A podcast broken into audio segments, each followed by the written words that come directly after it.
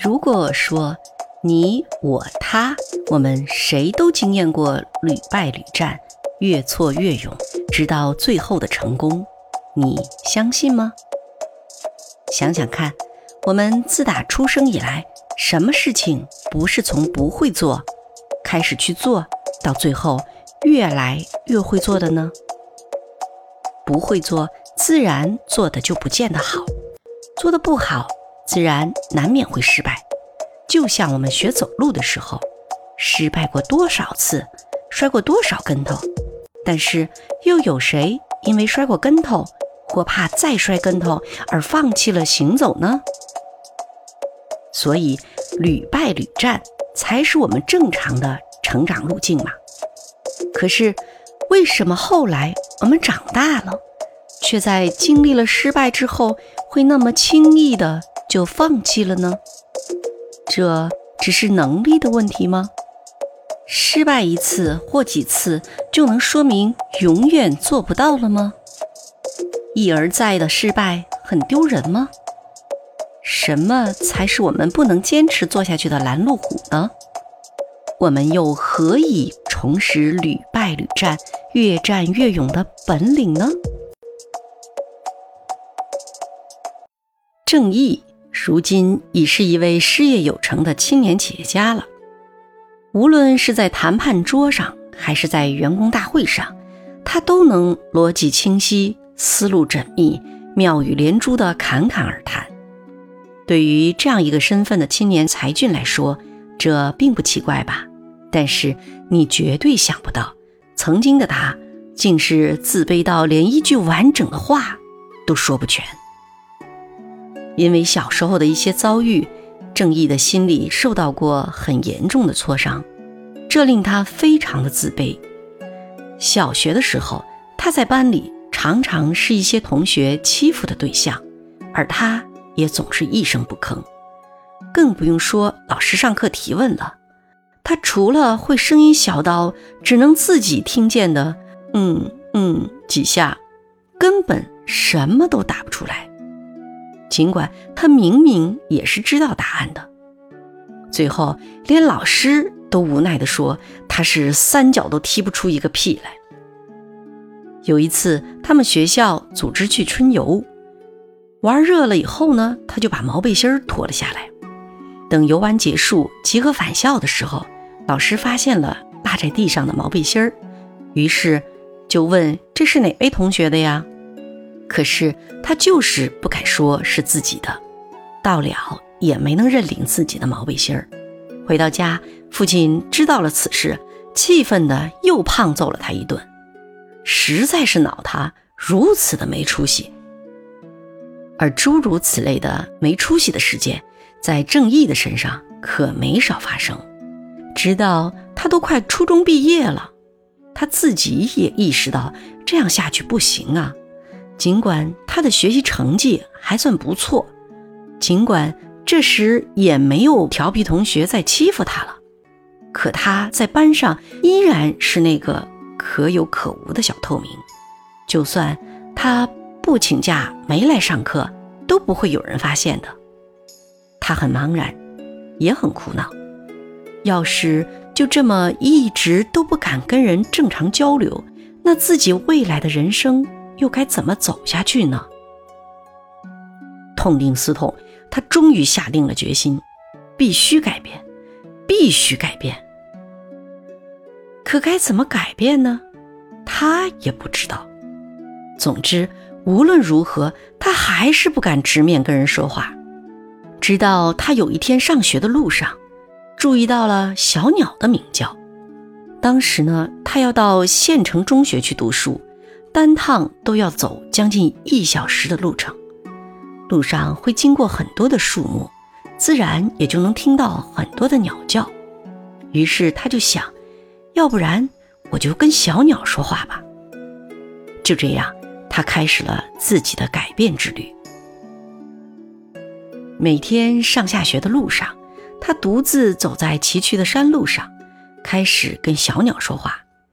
刚开始呢。他只会跟小鸟说一声“你好呀，小鸟”。一段时间后，他感觉小鸟像是真的能跟他呼应了似的，于是他就开始跟小鸟讲他班上的一些有趣的事，跟小鸟讲他的功课，说他的作文，复述老师上课所讲的内容。慢慢的，他觉得自己的表达越来越有条理了，他也渐渐的越来越愿意开口说话了，而且他还发现这是一个很好的办法，既训练了自己的口才，还复习了功课，而且自己也变得越来越自信了。自然的，在学校里，他也慢慢开始可以跟同学对话了，不知不觉中。他不仅可以跟同学探讨问题了，竟然也敢在课堂上跟老师辩论了。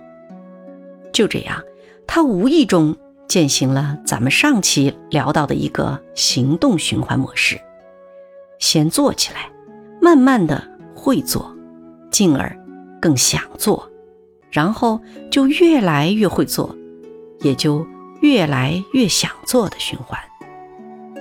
无疑，他在践行这个行动循环模式中获得了成功。跟小鸟问声好，就这么一个小小的启动，不仅成功的改变了他十多年不敢开口交流的自卑，而且让他后来的人生一路开挂，一步步走向更大的成功。很多时候，我们都难免有自己不擅长或特别想回避的一些能力。亦或是我们很怕做不好的事情，其实就是这么一个小小的开始，就能让我们启动起一个大大的能量团。想想看，我们自打出生以来，什么事情不是从不会做开始去做到后来越来越会做的呢？是吧？不会做，自然做的不见得就好，做的不好。自然难免会失败。我们学走路的时候，是不是也失败过很多次呢？摔过很多的跟头，但是又有谁因为摔过跟头，或怕再摔跟头而放弃了行走呢？对吧？屡败屡战，才是我们正常的成长路径嘛。曾经有记者采访乒乓球世界冠军张怡宁，问他成功的秘诀是什么？张怡宁幽默地说了一句大实话，他说：“所有的失败我都经历过了，那不就剩下成功了吗？”张怡宁的成长故事不用我多说，谁都知道，跟正义的故事一样，很励志，对不对？不过咱们今天聊的重点并不是励志。而是方法，什么方法才能让人屡败屡战，越挫越勇呢？我再来讲一个故事吧，看看这其中的方法是什么。二十年前，我为一位国内顶尖的保险营销员开办过一场上千人的分享会，他叫简红。那时他已经连续四年获得了 MDRT。也就是美国百万圆桌会议的顶尖会员，而且他是第一个把五星红旗带到 MDRT 会场的中国人。你都能想到，作为一个保险营销员，特别是在当时国内的保险业也才刚刚起步，很多人还都没有买保险的意识的时候，他能获得如此优异的成绩。跟他的屡败屡战必定是分不开的，那他又是怎么做到越挫越勇的呢？他告诉我说，他曾经在一个上午去敲了八十六家的门，只有一家给他开了门，然后开门者却是转过头去跟他家孩子说：“记住啊，以后遇上这样的人敲门，千万别开。”这样的经历。还只是他无数次被拒绝的一个缩影，但是他没有气馁过。简红跟我说，他之所以能够坚持下来，就是因为他从来都不把注意力聚焦在自己做错了什么上，而是每一次被拒绝之后，他都会总结一下，这一次，我至少做对了什么？没错，这就是他能屡败屡战、越挫越勇，最终获得成功的秘诀。这一次，我至少做对了什么？这么一问，不仅可以让他永不气馁，而且还会让他不断的汲取经验，不断的寻找更好的办法去做下一次。怎么样？这个方法也不难吧？想想看，我们就是带着屡败屡战的本能来的，而且越挫越勇的方法也很简单。但为什么我们很多时候在经历了失败之后，会那么轻易的就放弃了呢？这并不是能力的问题，而是有一些个念头在作怪。失败一次或几次就能说明永远做不到了吗？一而再的失败很丢人吗？如果你觉得自己还做不到屡败屡战，那就先想想看，自己有哪些念头在当拦路虎，然后再想想我们是怎么学会走路的，再想想一个小小的启动，做起来，继续做。就会搅动一个怎样的能量团？再想想，这一次至少我做对了什么？